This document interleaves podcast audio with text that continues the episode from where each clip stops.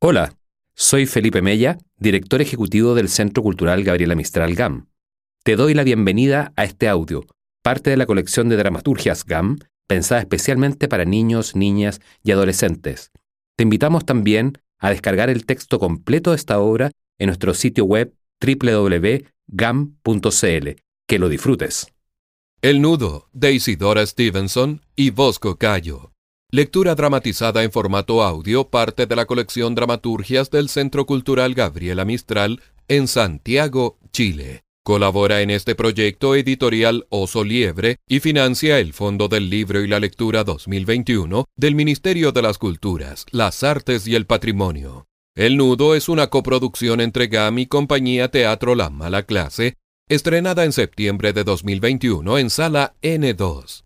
El equipo artístico original está compuesto por Dramaturgia Isidora Stevenson y Bosco Cayo. Dirección Aliocha de la Sota. Elenco Bosco Cayo, Paulina Giglio, Cecilia Herrera, Jaime Leiva y Mónica Ríos. Diseño de iluminación y escenografía Rodrigo Leal. Diseño de vestuario Felipe Olivares. Universo sonoro Fernando Milagros. Voz rap Catalina Cornejo Payamil. Producción Francesca Checotti. Asistencia de dirección Sebastián Ibacache. Locución general de esta versión de audio Braulio Martínez. Presentación de lectores y personajes. No te podría decir en palabras lo que siento. Es como si algo fuera a explotar. Como si algo que no se puede poner en palabras fuera a explotar. No es concreto.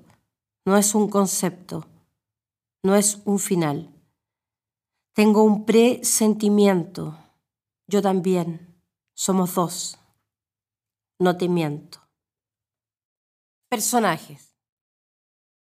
Jaime Leiva, Cora, Bosco Cayo, Doris, Mónica Ríos, Nancy, Cecilia Herrera, Gladys, Paulina Giglio, Margarita, Jaime Leiva, Luis, profesor de educación física, Paulina Giglio, profesora Miss Silvanita, Bosco Cayo, César, papá de Julio, Cecilia Herrera, la directora Rosita, Bosco Cayo, una mujer extranjera, Mónica Ríos, una carabinera,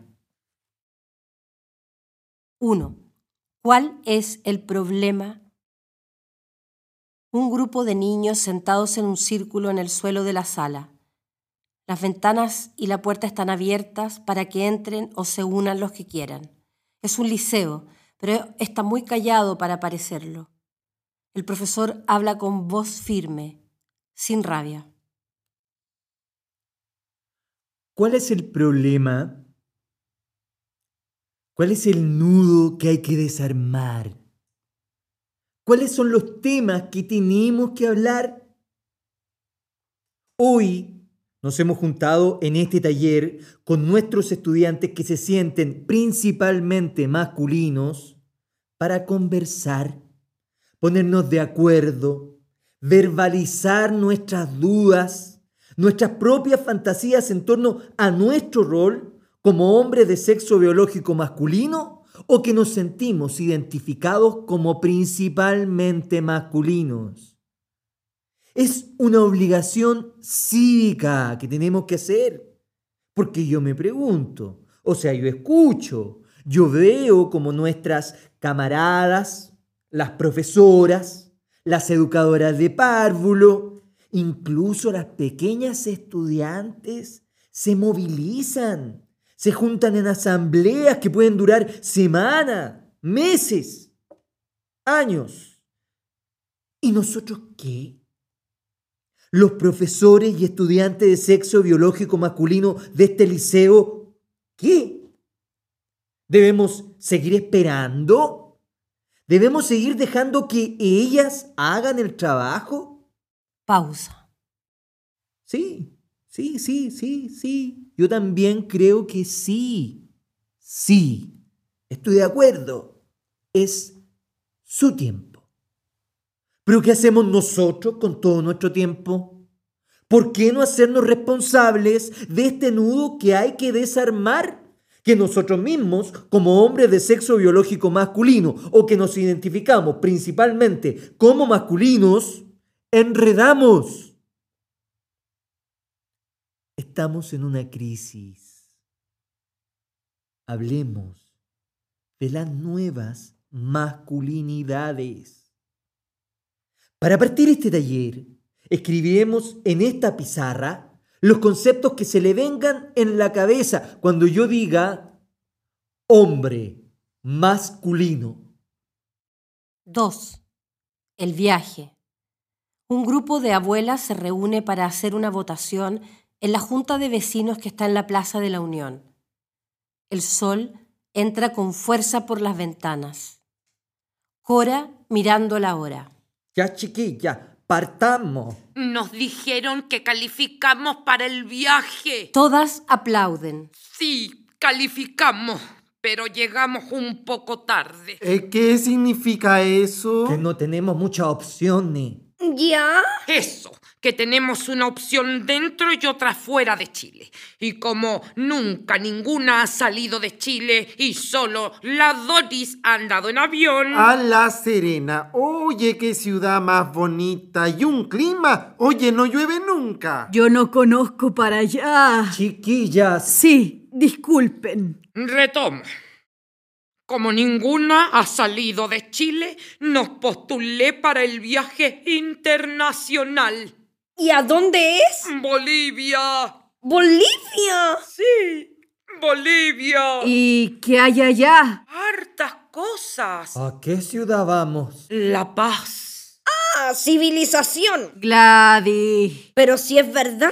Es precioso. Hay muchas iglesias coloniales. Ya, Y muestras de artesanía y gastronomía permanentes. Feria. Claro. Ya. Yo hubiera preferido Mendoza, pero... Oh. O Oh, Bariloche por último, hay chocolates y chaleco. Eh, en La Paz también hay chalecos. Ya. Bueno, Chiquilla, hicimos una cooperativa cinco años para ir a Bolivia.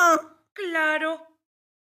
Yo sueño con este viaje, Gladys. No, si yo también. Entonces... Me imaginaba algo más. Eh, chiquillas, el domingo en el Canal Nacional hacen un programa de viajes. Lo he visto. Es linda La Paz. ¿Y si juntamos más plata y vamos para otro lado? Votemos. Yo no puedo esperar. ¿Tantas ganas tienes de viajar a Bolivia? No, o sea, sí, tengo muchas ganas de viajar con ustedes. Pero esperar un año, un año no es nada. Estoy enferma. Chuta. ¿y de qué? No lo quiero ni nombrar. Margarita. Sí, tengo... Voy a empezar el tratamiento pronto. Quisiera viajar antes de eso. Silencio. Votemos, po. Bolivia. Todas levantan sus manos. A Bolivia los pasajes. 3. La guerra del agua. La profesora está sobre un escenario improvisado en medio del patio. Habla con un micrófono que hace retumbar su voz por los pasillos.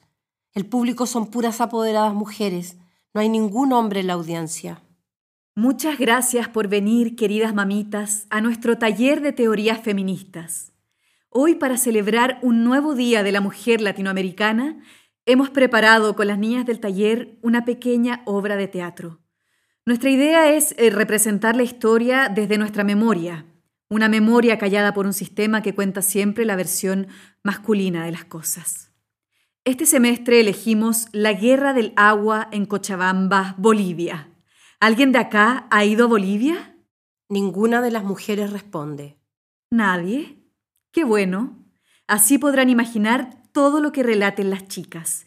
La tarea era elegir un acontecimiento social latinoamericano, reanalizarlo, reescribirlo, renarrarlo desde la mirada de nosotras, pequeñas mujeres chilenas en formación de una voz feminista. Elegimos esta guerra del año 2010 porque el agua para esas campesinas bolivianas ya no era solo agua, sino un símbolo que representaba el poder y control de los hombres sobre las mujeres y sus hijos. Hoy sus niñitas quisieron vestirse con polleras andinas para decirle a todo el mundo que se oponen radicalmente a la figura del macho conquistador colonizador y a la hegemonía neoliberal dominante de Estados Unidos sobre nuestro pueblo andino. No les cuento más. No les quito la sorpresa de ver performar a sus pequeñas grandes hijas. Enciendan sus cámaras, mamitas feministas, para grabar este momento histórico. A continuación, la muerte sangrienta de las cholas por el agua de Cochabamba. Con ustedes, Estefanía, Michelle, Carolín, María Cristina, Francisca, Katy y la Coté del primero D. Un aplauso, por favor. Salen las niñas vestidas de cholas, maquilladas con moretones, heridas y sangre. Las madres se ponen de pie y encienden sus celulares modernos para grabar ese momento histórico. 4. Ayudemos a la Margarita. En la Junta de Vecinos, en la Plaza de la Unión, las abuelas siguen votando. Chiquillas, tenemos media hora, le dije a la Margarita a las cinco. Ya. ¿Qué vamos a hacer? Tengo varias propuestas. Uno, hacer un puesto acá en el barrio, un kiosquito con mis proveedores. Es cosa de encargar un poquito más. No deja tanto margen, pero sirve para que tenga para los gastos diarios. Dos, hacer un bazar en el liceo con nuestros tejidos, las manualidades y todo lo que hemos estado haciendo. Igual ahí cada una debiera recuperar al menos lo que gastó en materiales. La idea no es desvestir un santo para vestir otro. Tres, no hacer el viaje y pasarle toda la plata de la cooperativa. ¿Votemos? Opción 1. Nadie levanta la mano. Opción 2. Nadie levanta la mano. Opción 3. Todas levantan la mano. 5. No hice nada. La directora habla con la profesora en su oficina mientras las niñas juegan en el patio. Las mujeres ponen la radio despacito para olvidarse un rato del colegio. Toman té y comen sándwiches con el queso del kiosco de la Nancy. Esperan el timbre para volver a clases. ¿Y usted, directora, qué hizo? Nada. Me quedé quieta. Quieta. Quieta, sentada en el sillón de mi casa. ¿Y no pensó que le podían estar haciendo algo malo a esa mujer? Sí, por supuesto. Era obvio. Tantas veces en mi vida he escuchado ese tipo de ruidos. Las casas son las mismas. Lo que cambian son los gritos. Cuando era chica creía en Dios. Le rezaba para que alguien, algún vecino al menos, tocara el timbre en mi casa para que mi papá parara.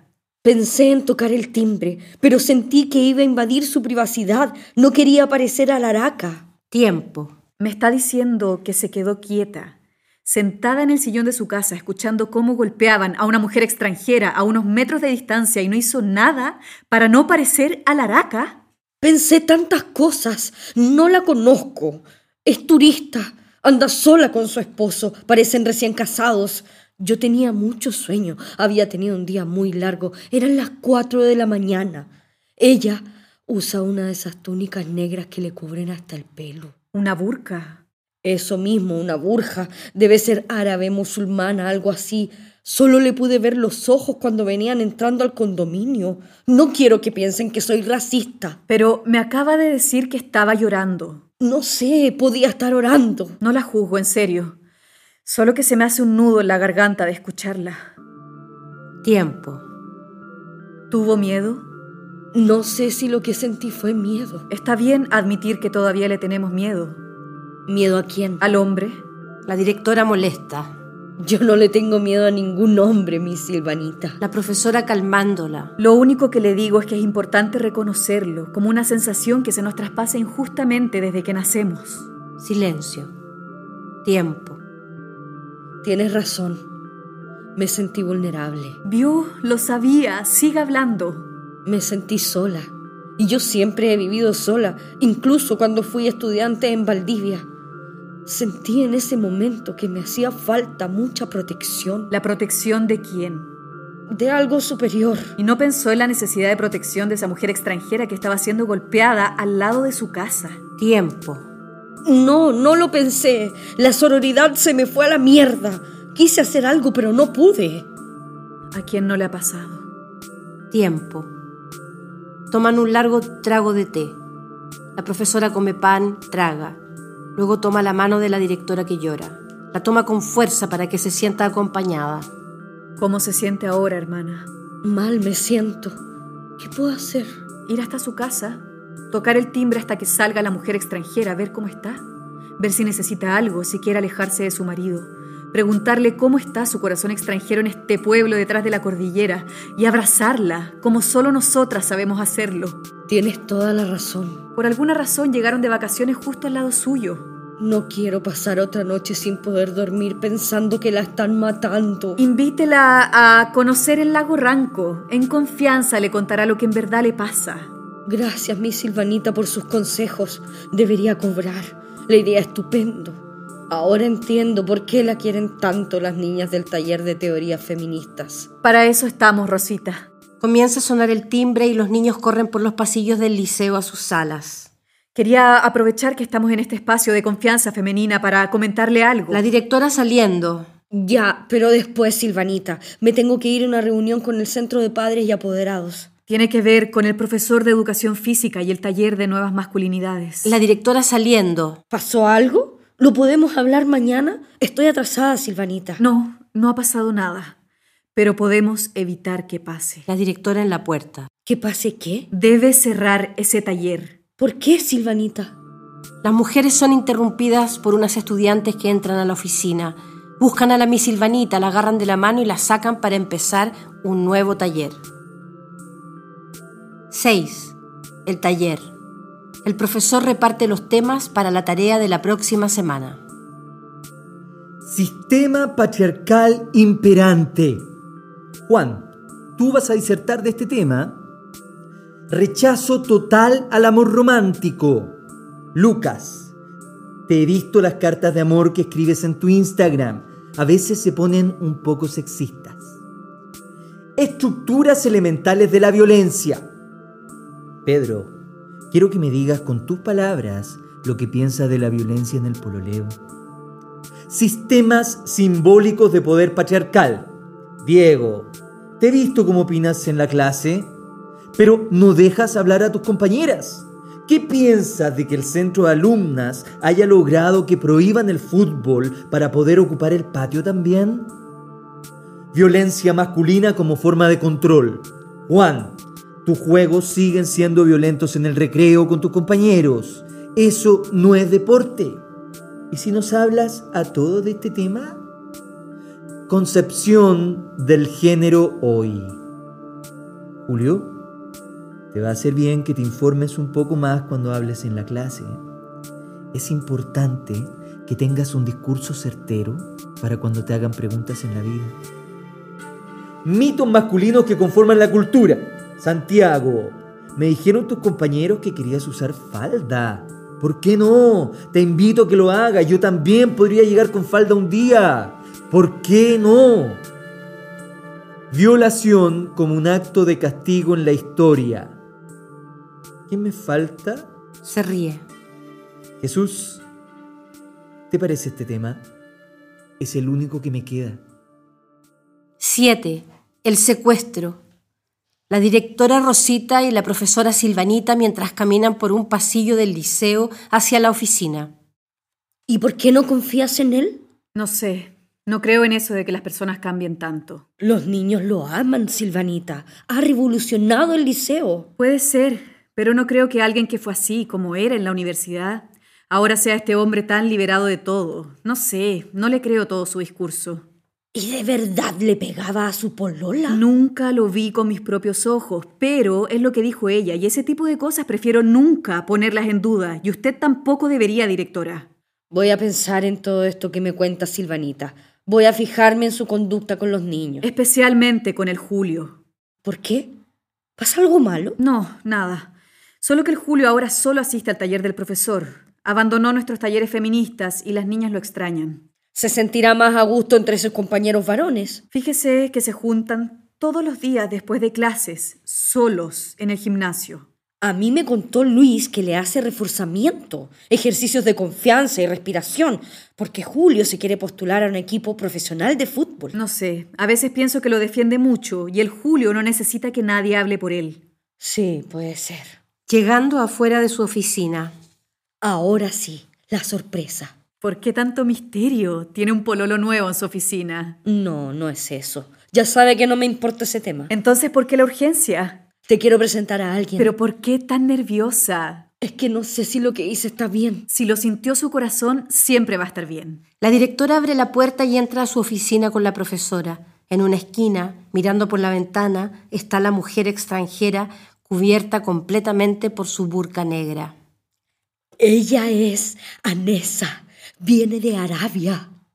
La mujer se acerca y saluda de la mano a la Miss Silvanita. Anesa, ella es mi silvanita. Es profesora acá en el liceo. Hola, Anesa. Bienvenida a Chile. Susurrando a la directora, ¿Ella es la mujer oprimida de la que me habló? Sí, amiga. No necesitas hablar bajo. No entiende casi nada de español. ¿Y cómo se entienden? Gestos y mímica. ¡Qué linda es! No tendrá calor con tanto velo. Burka se llama, ya se lo había dicho. ¿Y qué hace acá? ¿Cómo que qué hace acá? La saqué de su espacio de violencia patriarcal para ofrecerle un espacio de confianza feminista. Muy bien. ¿Y su marido sabe que salió con usted? No, aproveché que salió en la mañana a hacer unas diligencias. Fui hasta la casa donde se hospeda, toqué el timbre, llevé a Nessa a mi casa, la abracé como solo nosotras sabemos hacerlo y la saqué de su jaula para que nunca más un hombre le haga daño. tiempo. Entonces, la secuestró.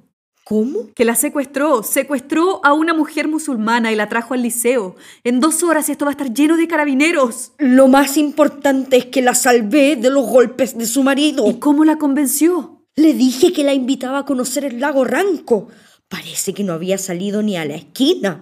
Me hizo así, Agachándose en reverencia. que ella era como una sierva de su esposo. Eso le entendí. ¿Y por qué la trajo al colegio? Pensé que podrías ayudarnos, hacerle un taller de empoderamiento femenino intensivo y liberarla para siempre de todo. Me debió haber preguntado antes, podría haber estudiado su idioma, haber preparado un PowerPoint. No pensé en eso. Lo mejor es devolverla antes de que llegue su marido. Muchas han muerto apedreadas. No podemos hacer eso, Silvanita. No quiero ser cómplice de la muerte de nadie. Golpean la puerta. Estamos ocupadas. Por favor, no nos molesten. Esa debe ser la Interpol. La Nancy entrando con una bandeja con tres tazones de té, vasos con mote con huesillo y panes con queso y arrollado de guaso. Mm, Buenos días, señorita directora, mi Silvanita. Perdón la interrupción. Lo que pasa es que en la mañana yo estaba ahí en el kiosco, aburrida, porque ya los niños varones no van a comprarme al negocio. Parece que el profesor de deporte me dejó mal con ellos. Quizás que anda inventando que tiene a todos los niños varones en contra mía. Quizá es simplemente porque soy mujer. La cosa es que yo estaba ahí, toda anestesiada por el día a día, y vi que llegó la directora con visitas, y yo me dije, Nancy, tú sabes cómo quieren en Chile al amigo cuando es extranjero, así que les preparé una bandejita para que disfrutara de las delicias de nuestro país, mi niña. Avanza directo donde la mujer extranjera la mira como si fuera un tesoro, luego la abraza como si fuera su amiga. ¿Y cuánto tiempo va a trabajar con nosotras la nueva profesora? Es verdad que viene a reemplazar al profesor de deportes. No, Nancy. Ella es solo una amiga. Ah, yo pensé que ya lo habían echado. ¿Y por qué tendría que echar al profesor? Por lo que le conté a la Miss Silvanita, ¿Qué cosa le contaste? lo del Julio con el profesor, las cosas que hacen cuando se quedan solos. Se refiere al reforzamiento, Nancy. A otras cosas, Rosita. Cosas de adulto. Suena un celular, es de la mujer extranjera, lo saca de su cartera y contesta. Es su marido que la llama. No entendemos lo que dice. La extranjera parte hablando calmada, luego llora, luego grita, luego suplica. Las tres mujeres observan sin saber qué hacer. 8. hasta diciembre. Un padre es llamado por la profesora de su hija. En la sala de reuniones hace un frío que cala los huesos. Don César, lo llamé para hablar de su hija, la Edith. Hijo. Hijo, Julio, disculpe, siempre nos estamos acostumbrando. Sí, todes siempre nos estamos acostumbrando. Todes, claro. Antes que me diga cualquier cosa, quiero decirle que mm, lo que sea que esté pasando va a ser solo hasta fin de año. ¿Cómo dijo? Eso, que lo que sea que esté pasando. Le pido que nos tenga paciencia hasta fin de año. Solo será hasta diciembre. No entiendo a qué se refiere con nos tenga paciencia. Eso, que nos aguante al Julio, a mí, a todes. Hasta diciembre. Eso estoy diciendo. En diciembre se acaba el año y en marzo se va a la media. La va a ir a hacer al técnico a Valdivia. Lo vamos a hacer inscribir, ya tenemos todo listo. Claro. Pasa que mm, Julito y el profesor Luis son muy cercanos. Sí, pero él sabe. Ya está advertido que a fin de año termina acá y tendrá el verano para despedirse. Que se va sí o sí, por mucho que le guste jugar a la pelota y el equipo y todo eso. No estoy hablando de eso. ¿No? No, ¿De qué me habla entonces? de que Julito y el profesor son cercanos. ¿Ya? Demasiado cercanos. Que no creo que eso sea bueno. Es que donde mi Julito es bueno para el arco Claro. y me dijo que se está esforzando mucho, que como le pone, el equipo lo ha empezado a aceptar y como en el último campeonato ningún gol le metieron, Me preocupa. Pero si está contento mi Julio, como no le metieron goles, ya no le pegan. Yo lo veo cada día mejor. Yo también, si no es eso. ¿Qué es entonces? No le entiendo. El profesor de educación física, Luis. ¿El del taller? Sí. ¿Ya? Nos damos cuenta que mm, lo protege. Lo sobreprotege. En realidad no le pegan al Julio por el profesor, no porque sea buen arquero. Ya. Tengo la sensación de que algo no tan bueno está sucediendo entre ellos. El Julio no me ha dicho nada. Claro, Y él me cuenta todo. claro, es que tengo la sensación Eh, ¿Me está hablando de una sensación suya o de que pasa algo? pasa algo. ¿Qué cosa? No lo sé. A ver, profesora Silvanita, no entiendo. ¿Usted me llama por una sensación suya o porque pasa algo concreto? ¿Hay pruebas? No, ¿Y habló con el Julio? claro, ¿Y qué le dijo? nada. Ya. Pausa. ¿Y habló con el profesor? Preferí hablar con usted primero. Ya. Pausa. O sea, usted cree que algo malo pasa y habla con el Julio, un niño, y conmigo, pero no con el profesor. Claro, Ya, ya, ya. no tengo pruebas concretas para acusar al profesor, entonces preferí... Huevearnos nosotros como si no tuviéramos bastante. Claro, o sea, no, o sea, quiero proteger al Julio, señor. Protegerlo. Usted no ha sido capaz de protegerlo de estas bestias que lo agarran a escupo y a patá, que le meten la cabeza al water, que le mean la mochila y le roban el almuerzo. O lo quiere proteger de todos los que le gritan cuando anda por la calle marica, maraco, colipato, y que cuando se enteran que es mujer le gritan camiona, marimacha, fleta, culiá o lo quiere proteger de su mamá, que cada vez que lo escucha hablar en la casa, se queda mirándolo fijo, le pega un paipazo, una patá o le tira lo que tenga a mano porque no quiere entender que el Julio ahora ya no es Edith. Vivo para cuidar que su mamá no le haga nada. Trabajo desde la casa para no dejarlo solo. Tengo un tarro de pintura blanca comprado y apenas rayan la puerta con algo, lo pinto al tiro para que su mamá no lo vea y no llegue directo a dejarla cagada. Yo trato de hablar con ella, de explicarle, pero no entiende que esto no es mi culpa. Lo quiere proteger entonces de la única persona que aparte de mí lo quiere, lo cuida y lo defiende. Es que el Julito es menor de edad Ya, y no puedo permitir que esto siga pasando. ya. No me puedo quedar así. Así con lo que le conté o con lo que crees haber visto. Es evidente que pasa algo, por favor. Es solo hasta diciembre. No lo puedo permitir. 9. La carta de la Margarita. Nuevamente en la junta de vecinos, solo que ahora no entra el sol por la ventana como antes. Yo sé que mi llamada las toma por sorpresa. Un poco. Sí, pues no estamos a primero. A, a propósito del tecito de junio, necesito correrlo una semanita. Cora sacando su agenda. O sea, para la segunda semana. Eso sería cascaería 9. Ay, claro, pasa que... No hay problema, Doris. Lo movemos. Si no las llamé por eso, Entonces... es por otra cosa. ¿Qué te pasa? ¿Estás bien? No, ¿Qué te pasa? no. O sea, sí, ¿Estás bien entonces? sí. Lo que pasa es que no sé por dónde partir. Por el comienzo. Habla, Nancy, por favor. Sí, sí, eso quiero. Es que está nerviosa, ¿no la ves? Chiquillas, la Margarita me pasó una carta para todas el día que la fui a ver al hospital. Está bien. No, No. Pero si estaba reaccionando bien. no, sí, eso está bien. ¿Y los exámenes? Los exámenes están perfectos. Estás como una Lola de 40, le dijo el doctor. Todas respiran aliviadas.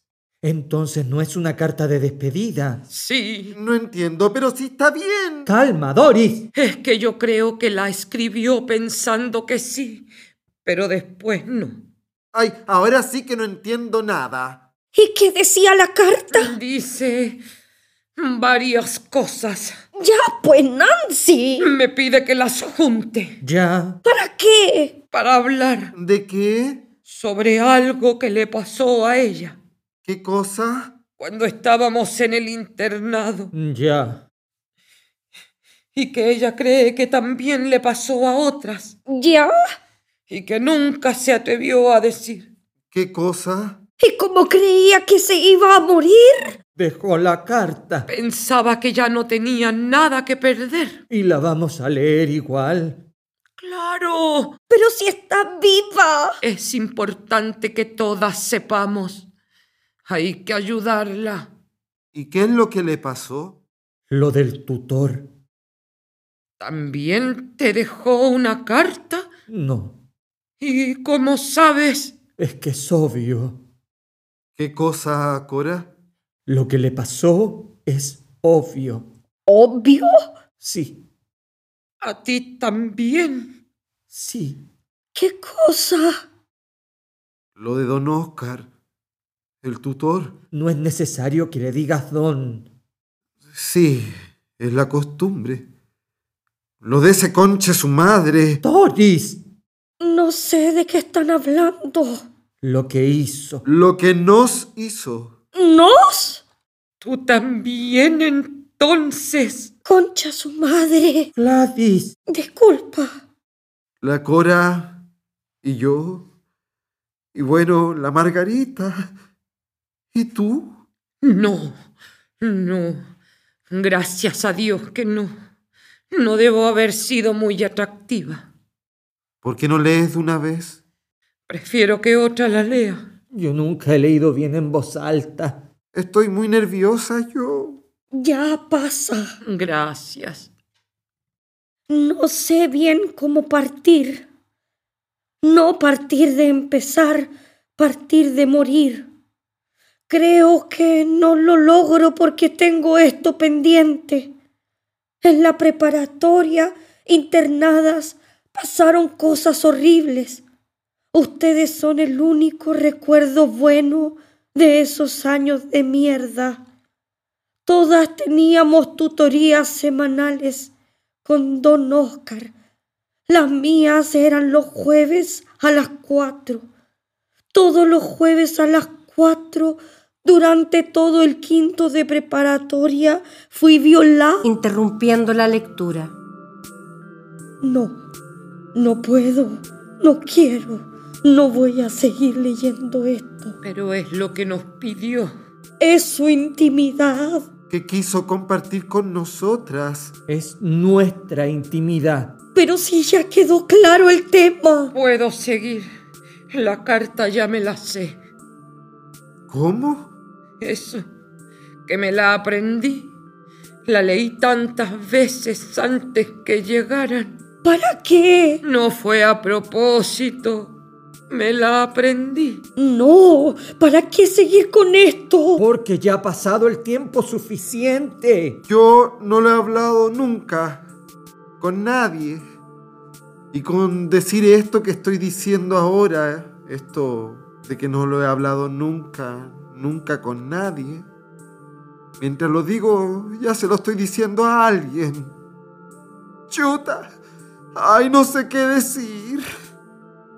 Cora le da la mano a Doris, se sonríen, miran a Gladys. Esta no dice nada, solo las mira. Chiquillas. Pucha que lo siento. Nancy camina hacia ellas. Algo más. Todas se miran, incrédulas. Me voy. Gladys. ¿Qué quieren? ¿Que me ponga a llorar? No, nadie quiere eso. Gladys, puedes hablar con nosotras. Contarlo en mi casa me costó una paleada que me dejó haciendo pichi con sangre. Chuta. Gladys. Y cuando se lo conté al Carlos, me trató de suelta, me sacó la chucha y dijo que yo me lo había buscado. Y se fue. Por eso se fue el Carlos. Sí, por eso. Chucha Gladys. No tengan pena por mí. No la necesito. Solo necesito nunca más hablar de esto. La Gladys se va. Las chiquillas se quedan abrazadas. 10. ¿Qué pasa con Julio? La profesora entra al gimnasio del liceo sorprendiendo al profesor que está a punto de comenzar su taller. ¿Cuántos años tienen tus alumnos? Trece. Y no son chicos todavía. No, es la mejor edad para hacer el cambio. ¿Qué cambio? Tu cambio. No, Silvana, el cambio que se nos viene. Estás viendo muchas series, Luis. No, leo, he vuelto a leer. Ah, ya te aburrieron los deportes, el fútbol. ¿Quieres venir un día con nosotros a un taller? Es bueno dejar los separatismos extremos. Me parece. Podría ir con el taller de las niñas de octavo, las compañeras de Julio. Sería hermoso. Te quiero hacer una pregunta. Ya, No quiero que te ofendas. ya. ¿Qué pasa con el Julio? ¿Le pasó algo? No, pero hace unos días vino su apoderado a hablar al liceo. Está preocupado. Dice que el Julio andaba bien, que estaba repuntando, pero que algo pasó, que está distinto, que no quiere ver a sus amigos. Yo lo he visto que anda siempre contigo. Nos hemos hecho muy buenos amigos. Su amistad ya la comenta todo el liceo. ¿Y qué tiene de malo eso? Nosotros no podemos hacernos amigos de los estudiantes, no corresponde, son niños. Pausa. El apoderado quiere juntarse contigo. Dile que venga cuando quiera, no tengo miedo, no tengo nada que ocultar. No quiero que te metas ni nos metas en problemas. problemas. Cambiar el sistema machista que aprende un niño en su familia es el problema. Y yo puedo ser amigo de quien quiera. Soy libre de querer a quien quiera. No, no eres libre, eres su profesor. ¿Cuándo son los talleres? Le voy a pedir a la directora que me acompañe. 11. Boquita de travesti. En la mitad del gimnasio el profesor les habla a los estudiantes que están sentados en las graderías. Hola chicos. Hoy en nuestro taller de nuevas masculinidades hablaremos de lo que pasó con la Katy, la compañera del primero D. Me contó la Miss Silvanita que la Katy se puso a llorar en la mañana por un problema que tuvo ayer con un miembro de este taller. Yo sé que cuesta admitir nuestros errores, pero es necesario para seguir deconstruyendo lo que somos. Dejar el orgullo masculino, el mandato del que tenemos que defendernos. ¿Qué pasó? ¿Quién le dijo eso? ¿Cómo fue? ¿Te parece chistoso, Jesús? ¿Fuiste tú el que le hizo el comentario sexista? ¿Qué? Fue un piropo. ¿Tú crees que ella quería ese piropo? ¿Qué es para ti un piropo? ¿Querías que se sintiera bien, mal, menos mujer, más mujer, mejor mujer? ¿Querías hacer un chiste con la Katy?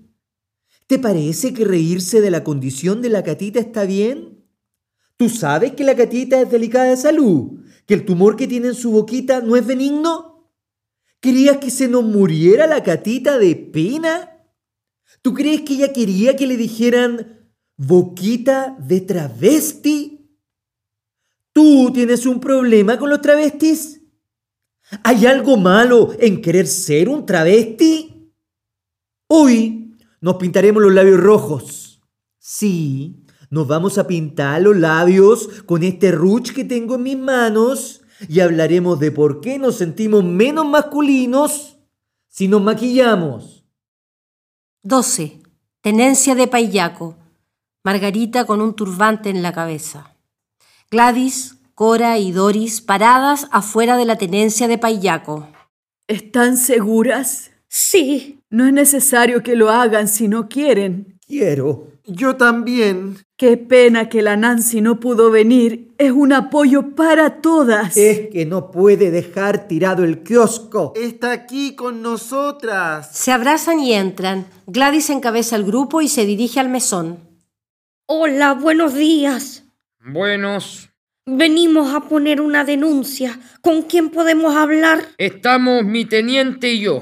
¿Podría llamar a su teniente, por favor? Andan un procedimiento en Doyinco. ¿Y cómo a qué hora volverá? No tengo esa información. Gladys se da vuelta, las mira, todas se miran. ¿Esperamos?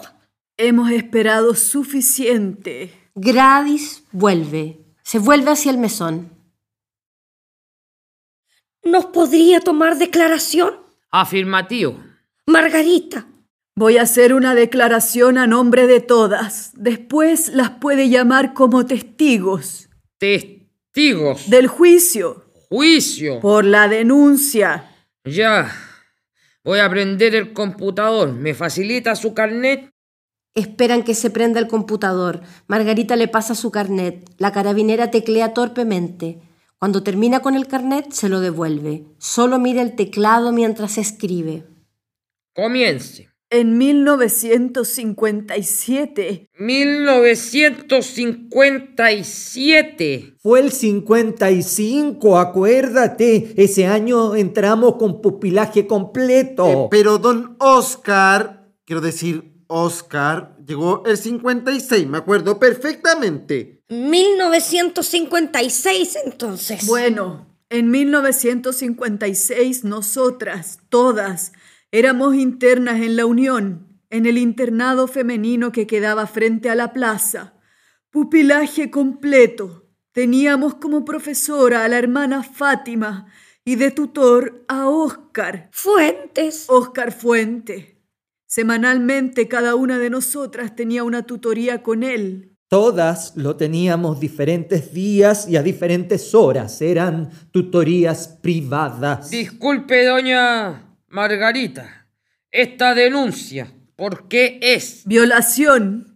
violación Sí, violación reiterada. cometida por quién? ¿No escuchó?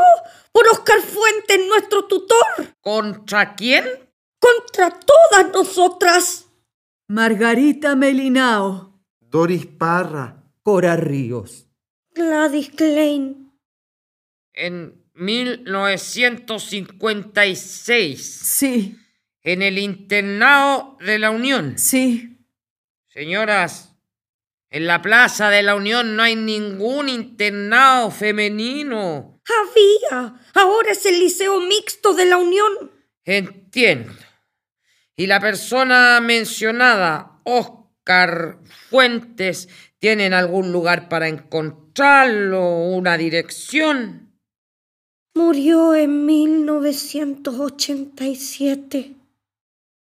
La carabinera saca las manos del teclado, sube la mirada, las ve ahí frente a ella. Por primera vez las mira.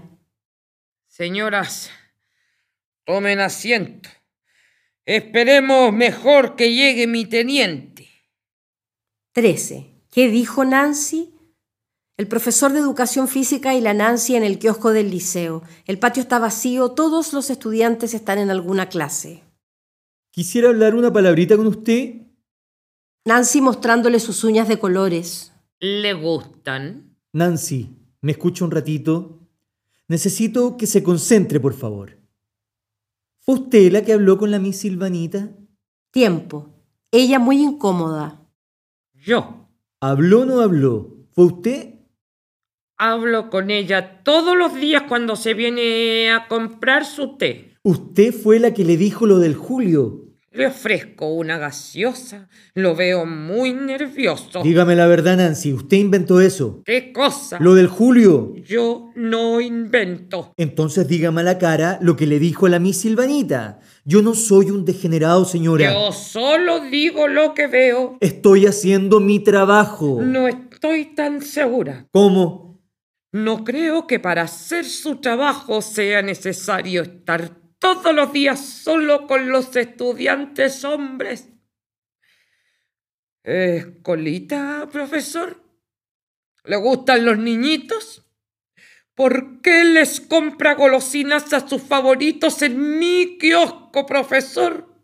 ¿Por qué se junta solo con el Julito en el gimnasio? Vieja de mierda. Está viendo lo asqueroso donde no lo hay. Yo no me equivoco. También era así en mis tiempos. Yo ya he visto esto antes y sé cómo termina. No lo voy a permitir. Antes no podía, pero ahora tengo la fuerza para enfrentarlos. El profesor tirando unas bebidas y vasos. No vuelvo más a su cagada de kiosco. Nancy gritando para que se escuche lejos. Quizás qué cochina le ha hecho ya a esos pobres niños. El profesor saliendo y gritando. Tiene al demonio en su cabeza, señora. Para cambiar, tendría que nacer de nuevo. Tendría que extinguirse su generación. No. En realidad, la humanidad entera tendría que nacer entera de nuevo. Nancy mirándose las uñas. Yo solo digo lo que veo. 14. Las fotos de la Nancy. La Miss Silvanita tomando un jugo de naranja en el kiosco. La Nancy sentada frente a ella. Le habla eufórica mientras come un yogur de ciruelas. Los niños y niñas parecen desaparecidos. La profesora bajito. Entonces usted cree que se está repitiendo la historia. Sí, me parece estar viendo al Oscar en ese profesor raro. No dejaré que al Julito le pase lo mismo. Todavía no creo en todo lo que me ha contado. Vaya creyéndome que tengo pruebas. ¿Pruebas? Nancy, por favor, es muy serio lo que está diciendo. En secreto. Te tengo fotos. ¿Las quiere ver? Mostrándole el celular, la profesora mirando. Pero Nancy, estas fotos no muestran nada malo. Nancy ignorando la negativa de la profesora. Si antes hubiese tenido este celular, cuántas cosas más hubiese descubierto. Hablando fuerte. A propósito, le puedo decir a las chiquillas que vengan al taller feminista. Nosotras somos exalumnas, acuérdese. Sí, por supuesto. Nuestro taller siempre está abierto, no importa la edad. Oiga, nosotras no somos unas viejas. Yo me siento como una Lola de 50. 15. La guerra. La profesora, el profesor y la directora en una sala de reuniones que está al lado de su oficina. Anesa está encerrada tras la puerta. Se queda quieta escuchando por si llega a buscarla a su marido. Está nerviosa. Golpea la puerta y grita de vez en cuando, pero los gritos de los niños que se oyen desde el patio ensordecen sus gritos de auxilio. Así que decidiste usar polleras bolivianas todo el día. Será mi pequeña revolución. Pero tú no eres boliviana. ¿Y eso qué importa? Es mi forma de apoyar su lucha. A mí me parece fenomenal, siempre innovando la Miss Silvanita. Sí, es verdad. Bonita apropiación. Quisiera aprovechar de pedirles que no me digan más Miss Silvanita. ¿No te gusta? ¿Nos acostumbramos de cuando hacías inglés? Por lo mismo, ya no enseño inglés, ahora enseño quechua. Tenemos que descolonizarnos también desde el lenguaje. No te preocupes, Silvanita. Silvana, díganme Silvana. Tiempo. Gracias. Ya, sí. Bien. Lo podemos avisar en el diario mural para que sea oficial. Gracias. Tiempo. ¿Para qué nos llamó Rosita? Antes que nada, quiero decirles que soy una afortunada de tenerlos con nosotros. Es un lujo que existan sus talleres. Gracias. Desde que este establecimiento dejó de ser solo de niñas, ambos talleres han sido fundamentales para que el respeto sea nuestro mayor valor. En la confianza están los cambios. La violencia física ya casi no existe en nuestro colegio. Los recreos son otros. Todas y todos estamos haciendo un gran esfuerzo. Las niñas se sienten seguras, nunca están solas, se mueven como una gran masa, se han vuelto una potente comunidad. A eso le llamamos cooperativas, Lo aprendimos cuando estudiamos para hacer la obra de teatro de Bolivia. ¿Se acuerda, Rosita? Y por su parte, los niños han bajado considerablemente sus burlas homofóbicas y sexistas. También han sido muy respetuosos con lo de Julio.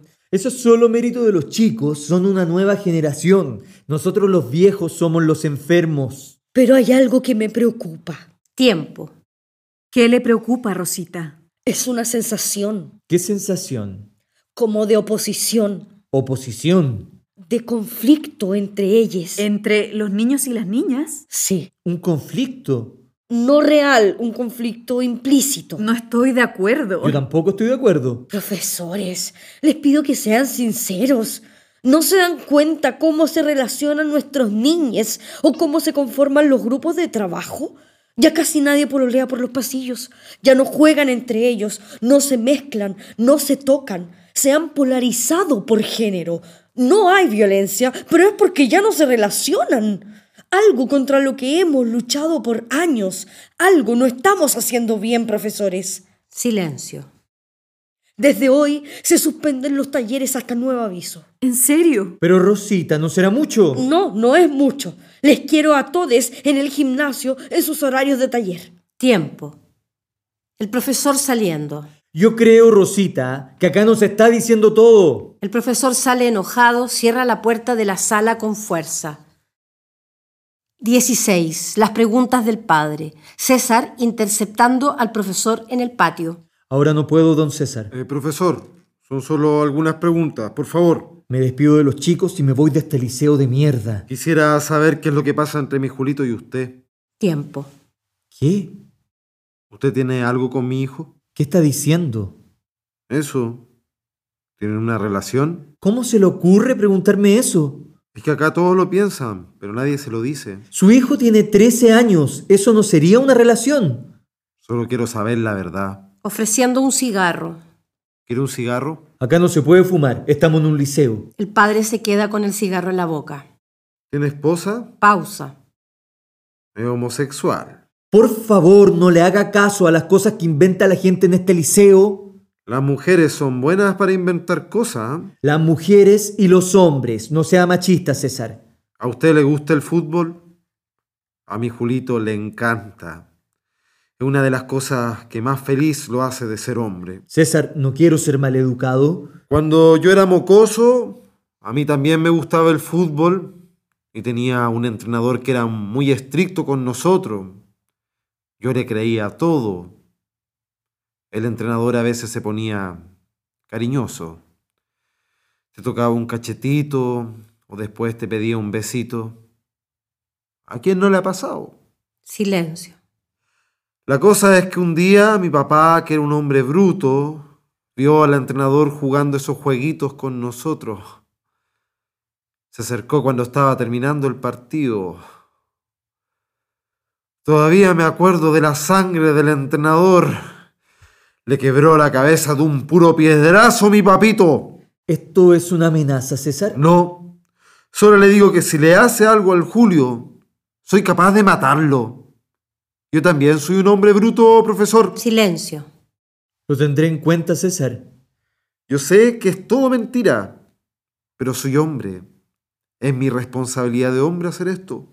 Lo entiendo. Ahora, ¿me deja partir? Necesito despedirme de los chicos. Ya no voy a seguir con el taller para que se quede más tranquilo. Tiempo. ¿En serio?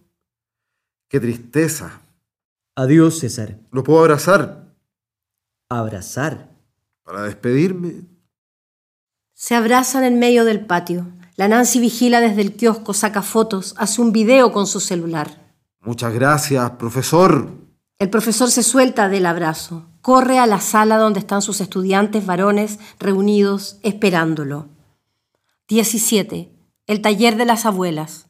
La Miss Silvanita va caminando apurada por los pasillos del liceo. De pronto se encuentra de frente con el grupo de abuelas. Mi Silvanita, venimos por lo que le conté el otro día, ¿se acuerda? Eh, sí, claro. Disculpa, Nancy, estoy un poco apurada. Hay una asamblea en el gimnasio ahora. Impaciente. Hablemos mañana, mejor, más tranquilas. No se preocupe, es cortito. Primero le voy a presentar a las chiquillas. la Gladys, la Doris, la Cora y bueno, la Margarita que no pudo venir hoy. Se descompensó. Pasa que las chiquillas fueron a la tenencia de Paillaco a hacer la denuncia y no nos fue bien. Por lo de la imprescriptibilidad. La profesora impaciente. Ya. Entonces, como exalumnas del liceo, nosotras queremos pedirle si podemos empezar a venir desde hoy a su taller de teoría feminista. Y como fue en este mismo lugar donde sucedieron las cosas, nosotras, las cinco, lo conversamos ayer todas y votamos y pensamos que tal vez nos puede ayudar. No sé, para... La profesora impaciente. Nancita, me encantaría que se integraran al taller, pero eso va a ser imposible por ahora. La directora Rosita suspendió mi taller y el del profesor Luis hasta nuevo aviso. Ahora tengo que irme al gimnasio, justamente a hablar de este tema con las niñas. Después seguimos. La profesora se va apurada. ¿Y nos vamos a quedar así nomás? No, po, sigámosla. ¿Y a dónde dijo que iba? Al gimnasio, vamos, chiquillas. Quizás hable de algo que nos ayude. Las abuelas salen detrás de la profesora. 18. El nudo. Gimnasio del liceo. Los niños y las niñas están en las graderías, sentados, separados los niños de las niñas. La directora instala un micrófono en el medio de la cancha multiuso. Queridos y queridas estudiantes, quiero agradecer que hayan accedido a venir a esta reunión de emergencia. Yo sé que están expectantes. Por lo mismo, primero quiero decirles que estén tranquilos, tranquilas. Está todo bien. Las abuelas llegan por un costado, se quedan mirando, luego se mezclan en el sector donde están sentadas las niñas. Hablan bajito mientras ven el acto. Ella es la directora. Sí, Cora. Es una Lola, no debe haber conocido a Oscar. ¿Creen que también nos puede ayudar? Por supuesto que sí. Ella nos ayudará a todas, incluso a la mujer musulmana que tiene en su oficina. Tiene una mujer musulmana en su oficina. ¡Qué progresista! Es un orgullo para la Unión que una mujer de nuestra tierra sea una directora tan moderna. ¿Y dónde está la musulmana? Ahí mismo debe estar, en su oficina. Se le debe haber olvidado a mi amiga. Ayer se puso a llorar descontrolada. Echaba de menos al marido. Pero la directora no la dejó salir por algo de la sonoridad. Ah, es sordita igual que la Margarita, pobrecita. Desde una de las puertas vemos entrar a la Margarita. Miren, chiquillas, llegó la Margarita. Hola, chiquilla. No me pude quedar tranquila sabiendo que vinieron al mismo lugar donde nos hicieron tanto daño. ¿Cómo les fue con la Miss Silvanita? ¿Ustedes llamaron a la policía? ¿Qué policía? La que está afuera. Tienen toda la cuadra Tumá. A lo mejor averiguaron que sí se puede investigar nuestro caso y nos vinieron a tomar la declaración. Voy a ir al tiro. Corresponde, si yo fui la que pasó el carné en la tenencia. Yo te acompaño, chiquilla. Ustedes quédense acá. Vamos y volvemos. Cora y Margarita se alejan. En el centro del gimnasio Quisiera hablarles de una sensación que tengo, de un problemita que he detectado entre nosotros y nosotras. En el sector de las niñas... Debe ser lo del profesor Luis. Yo lo sé hace mucho tiempo. Es eso. Hoy se va a hacer justicia. Oye, ¿y, ¿y cuál es el profesor Luis? Nancy estirando la mano. Ese de allá que está con cara de funeral. La profesora Silvana está parada cerca de las niñas. El profesor Luis cruza por el medio, se le acerca. Algo cuchichean las niñas. Tensión en el ambiente. No podemos permitir que la Rosita suspenda los talleres de un día para otro. Sus razones tendrá. Pero si hace un rato en la oficina tampoco estaba de acuerdo con ese conflicto implícito. No creo que sea la única razón para suspender los talleres. No. No. ¿Y cuál sería la otra razón? Piensa, la profesora Silvana se aleja de Luis y vuelve a pararse cerca de las niñas. En el centro del gimnasio, la directora habla mientras suda como animal. El taller de nuevas masculinidades y el taller de teorías feministas han sido un gran aporte para la comunidad. Muchas gracias, profesora Silvanita Silvana. Lo mismo, profesor Luis. Estos talleres marcan un antes y un después. Pero lamentablemente vamos a tener que suspenderlos. El gimnasio casi se viene abajo de pifias, gritos y chiflidos.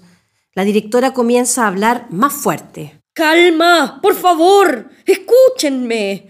Si bien las comunidades de niños y niñas se han fortalecido cada una por separado, me preocupa el abismo que hay entre ustedes, cómo se sientan en las salas, los grupos de trabajo, los recreos, los talleres. Todas las actividades se han vuelto prácticamente separatistas. En las graderías. Mira, Nancy. Las niñas se pusieron las faldas. Hoy parecen unas cholitas bolivianas, Ah, qué lindas. No entiendo para qué se encapuchan. Mira, Nancy, van a hacer una obra de teatro, qué bonito. No, Doris, esto es una protesta. ¿Qué? No tengas miedo, Doris. Nosotras también podemos protestar. Los niños y las niñas se han mimetizado, faldas y capuchas sobre sus uniformes. Los estudiantes han hecho un solo cuerpo, un bloque hecho de muchos cuerpos. Los estudiantes avanzan en bloque, juntos, hacia donde está la directora, el profesor Luis y la profesora Silvana. ¿Qué es esto? Yo no tengo problema con que se expresen, que digan si algo no les parece. Lo único que les pido es que sea sin violencia. El respeto es la base del entendimiento. El canto interrumpe este texto. Los estudiantes parados en un gran bloque, empiezan a vociferar frases en quechua. De a una van enunciando el discurso. ¿Qué están diciendo, Silvana? ¿Qué dialecto es ese? Es quechua, y no es un dialecto, es un idioma. Yo nunca les enseñé eso. Los chicos también están hablando quechua. Tal vez las niñas les enseñaron. ¿Podrías traducir? Claro, lo intentaré.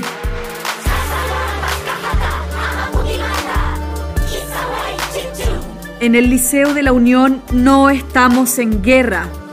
No estamos en guerra, solo necesitábamos desenredarnos. No vuelvan a enredar lo que nos costó tanto desanudar. Somos parte de un mismo nudo, un nuevo nudo que nosotros mismes anudamos. Directora Rosa, no puede suspender los talleres. No enrede más las cosas. Desde la gradería. Nancy, siento como, como un nudo en la garganta. No entiendo este enredo. Yo voy a hablar. Poniéndose de pie. Espera, Nancy. Están cantando. No las interrumpas. Nunca había visto un coro de cholitas. Los niños y las niñas entonan una canción en quechua. Todo el gimnasio se queda en silencio. La directora, el profesor y la profesora escuchan y miran atónitos al bloque de cholas cantoras. La Nancy camina hacia el micrófono de la directora. Nadie se da cuenta. Prende el micrófono y empieza a hablar. Aló. Aló. ¿Está prendido? ¿Me escuchan? El coro sigue cantando de fondo, suave. Todos la miran. Querida comunidad, Quiero aprovechar este momento para, como ex alumna del liceo, hacer una denuncia pública.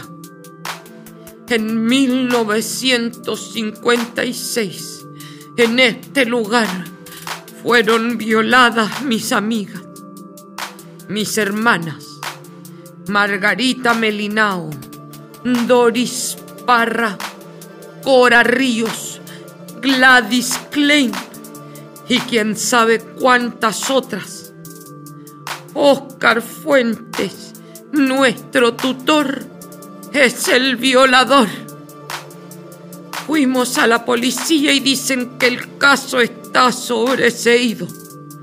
Nos inscribimos en el taller de teorías feministas y lo suspenden. ¿Qué hacemos ahora? cómo encontramos justicia. Nadie nos da respuesta. La única esperanza es evitar que vuelva a suceder. Los niños y las niñas dejan de cantar y empiezan a aplaudir. Acá, en mi celular, tengo unas fotos comprometedoras del profesor Luis y el Julito. Profesor Alanansi. ¡Vieja de mierda! ¡Va a insistir con eso! Claro que sí. Calmémonos, por favor. Yo vi las fotos, realmente no son nada. La Nancita está mal interpretando. ¿Y tú por qué las viste? Porque la Nancy me las mostró el otro día. ¿Y por qué no hablaste conmigo? Porque antes ya lo había intentado y no sirvió de nada. ¡Hubieras insistido! La directora irrumpe con el micrófono, Julio, ¿estás por ahí? buscando entre las cholas encapuchadas. Rosita, hay que llamar a su apoderado. No corresponde hablar así acá con él. Espera, Silvana. Le voy a hacer unas preguntas directas al Julio. Ya aprendí que la privacidad no es un impedimento. No lo haga, yo hablé hoy con su papá. La directora hablándole a las cholas encapuchadas, intentando encontrar a Julio. Julio, quiero que me digas si el profesor se ha aprovechado de ti. ¿Te ha tocado las partes íntimas? ¿Te ha dado algún beso? Todo el gimnasio se queda en un silencio absoluto. Rosita, por favor. Es un niño. No lo exponga. Nada de por favor. Ha sido más que suficiente todo esto. No quiero más enredos. Eso fue muy violento, directora. Hablándole al bloque de cholas. Amigo, ¿estás ahí? Respira. Tranquilo. Julio, que está con falda y encapuchado, sale corriendo al camarín. Julio, ¿a dónde vas? La directora, el profesor y la profesora corren tras él. El bloque de cholas encapuchadas les impide el paso. Doris, acercándose a la Nancy. Doris, bajito. Nancy, por favor, estás dejando la escoba. ¿Estás segura de lo del profesor? Nancy, fuerte, ignorando la pregunta de Doris. No me pienso callar. Doris, apuntando a la ventana. Nancy, no es la Margarita la que está leteando ya en la ventana. Tú espérame acá, la voy a buscar y aprovecho de ir a buscar un pancito al kiosco que me bajó el azúcar. Sale. No me dejes sola. La Nancy sale del gimnasio al kiosco y en otra esquina del gimnasio Y nos viene a tomar de- la declaración. No, señora Margarita, estamos en una operación de rescate urgente. Por casualidad, ¿no ha visto a una mujer musulmana por acá? Por acá. Sí, está desaparecida. Su esposo la busca desesperadamente. Ella misma mandó un video a la comisaría con gestos y mímicas desde su teléfono. Qué terrible. Ojalá la encuentren pronto. Pero preguntémosle a la Nancy que trabaja en el kiosco del liceo y siempre sabe todo. caminan hacia las graderías donde está la Doris. Mientras tanto, la Nancy va al kiosco, se cruzan sin verse. Está cerrando el candado del negocio luego de sacar unos panes y bebidas cuando ve que por una ventana de la oficina de la directora se está escapando la mujer extranjera. Anessa se asusta al ver a la Nancy y escapa al baño de niños del gimnasio. Luego se escucha un grito que deja a todas y todos en silencio. ¿Y ese grito? ¿Qué fue? Es ella, la mujer musulmana. Sí, es mi amiga Nessa. Miren, y trae al Julito en brazos. Viene llorando. Tiene una herida en la mano, pobrecito.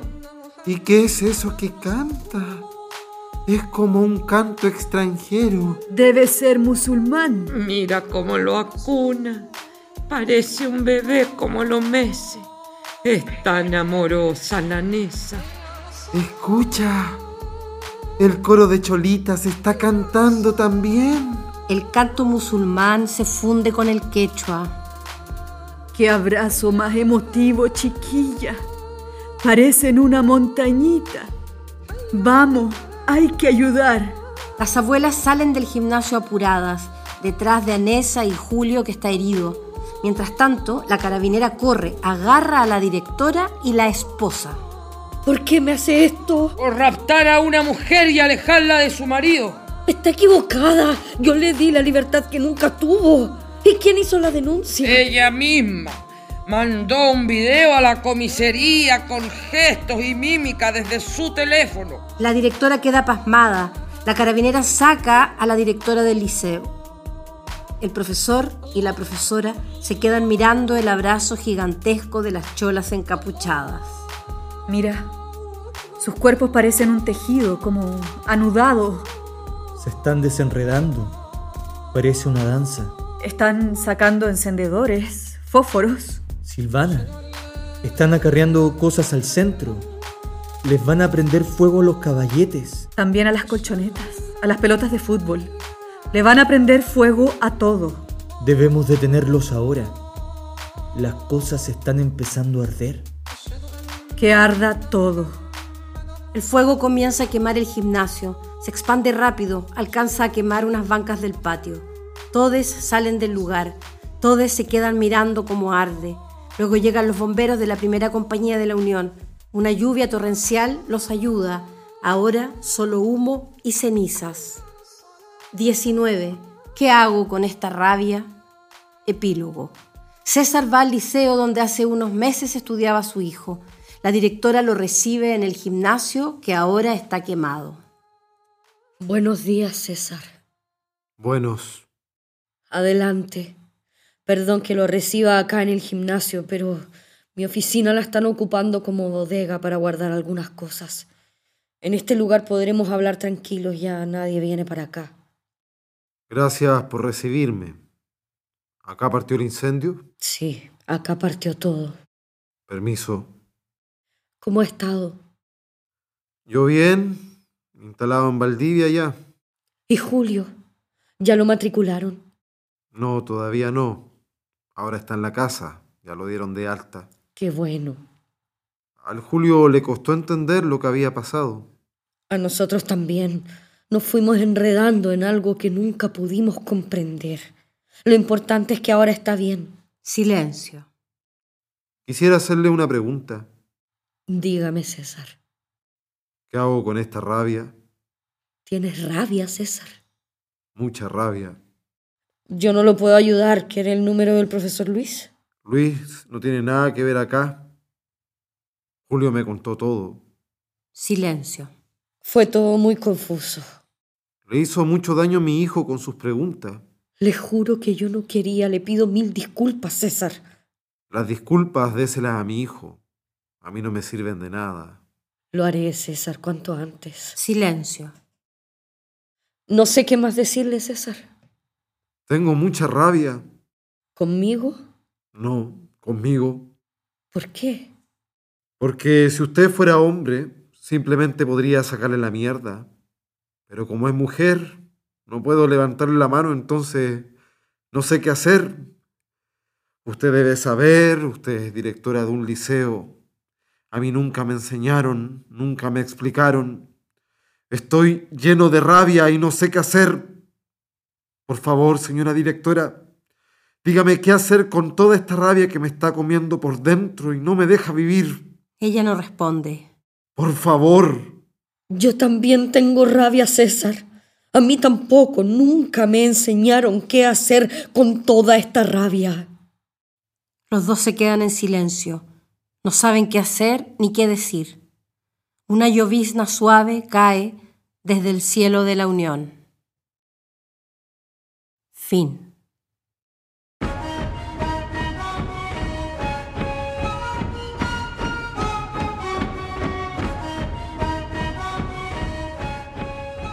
Este proyecto fue grabado en el estudio de grabación de GAM.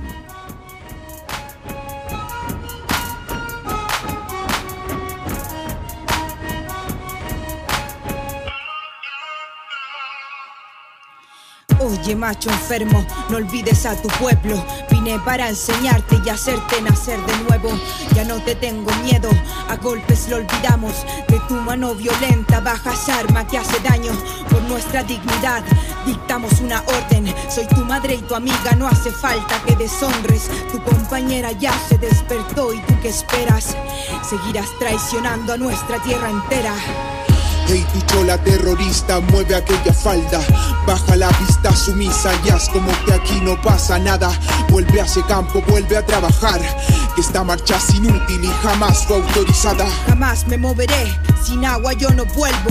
Tus ojos los conozco, tú eres de mi mismo pueblo. Eso es una mentira, yo nunca fui del pueblo. Pertenezco al gobierno que me da comida y sueldo. Indio vendido. La plata te ha quitado el alma.